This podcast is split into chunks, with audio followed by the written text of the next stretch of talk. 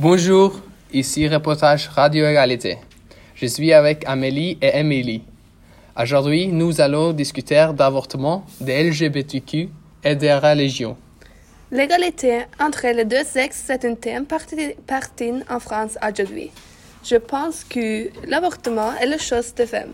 En France l'avortement est légal jusqu'à la deuxième semaine et aucune médecine ne le droit d'avorter une femme après la deuxième semaine. C'est le corps de femme et le choix. Ce sont elles qui accouchent. Non, Émilie, dès qu'un fœtus est conçu, c'est une vie humaine. Par conséquent, l'avortement est un meurtre. Mais parlons d'autre chose. Que penses-tu de l'homosexualité et du don de sang?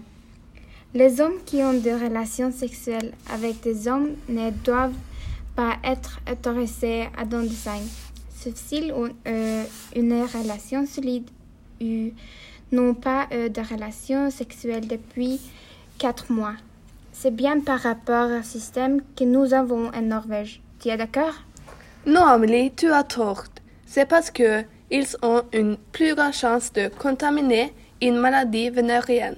Les maladies sont par exemple le HIV, la peste et la gonorrhée.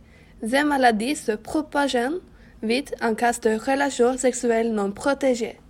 Mais maintenant, parlons un peu de religion en France. L'État français est laïque et la religion est personnelle. 55% de la population française est catholique, 31% n'est pas fidèle et 7% est musulmane. La liberté religieuse est très importante. Tout le monde doit pouvoir choisir sa religion. C'est fort de poursuivre quelqu'un à cause de sa religion. On doit respecter les autres religions. La liberté religieuse est une forme de liberté d'expression. Et toi, Amélie, qu'est-ce que tu penses de la religion? Je crois que la religion ne devra pas exister. C'est l'une des plus grandes causes de guerre à des encore dans le monde. C'est euh, ce qui crée le plus de haine. Et voilà, fini pour aujourd'hui. Merci à Amélie et Amélie d'avoir participé à notre programme. Ici Radio Égalité.